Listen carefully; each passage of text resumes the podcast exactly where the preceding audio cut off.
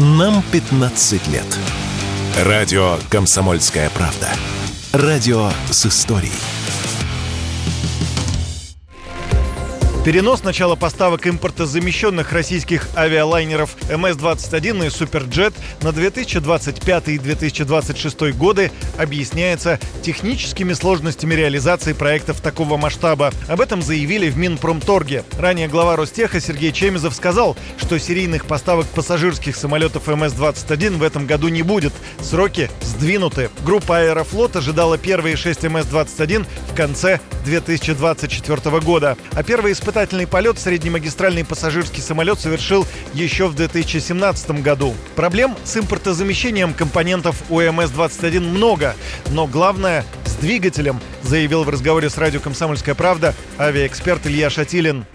26 год это более реальные сроки, чем 24 безусловно. Сначала действительно делали крыло, которое оказалось тяжелее. Сейчас занимаются двигателями, да, организовать серийное производство двигателей, в общем-то, тоже достаточно сложно, потому что с импортными двигателями уже самолет был фактически готов, даже летает. Российскими двигателями, соответственно, немножко сложнее. И там тоже, по-моему, они получаются тяжелее. Плюс тяжелее авионика и там даже салон и так далее. В общем, смысл в том, что вроде как в нынешнем виде МС-21 получается тяжелее, чем планировалось, и, соответственно, у него меняются летно-технические характеристики из-за этого. В частности, поскольку будет больше расход топлива, самолет тяжелее, то снизится дальность полета или пассажировместимость.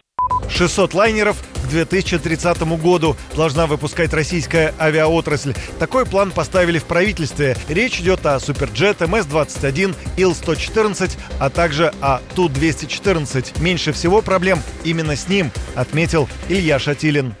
По Суперджету ситуация такая же примерно. Он фактически готов практически полностью, да, но опять же вопрос э, к двигателям, потому что ПД-8 это производная от ПД-14, фактически уменьшенная просто копия э, того же двигателя, и проблемы, соответственно, те же, да, то есть нужно организовать серийное производство этих двигателей и обеспечить их достаточную надежность. Ту-214 будет, мне кажется, быстрее, потому что как минимум он сертифицирован, для него есть двигатели, которые, в общем-то, уже существуют да, и выпускаются.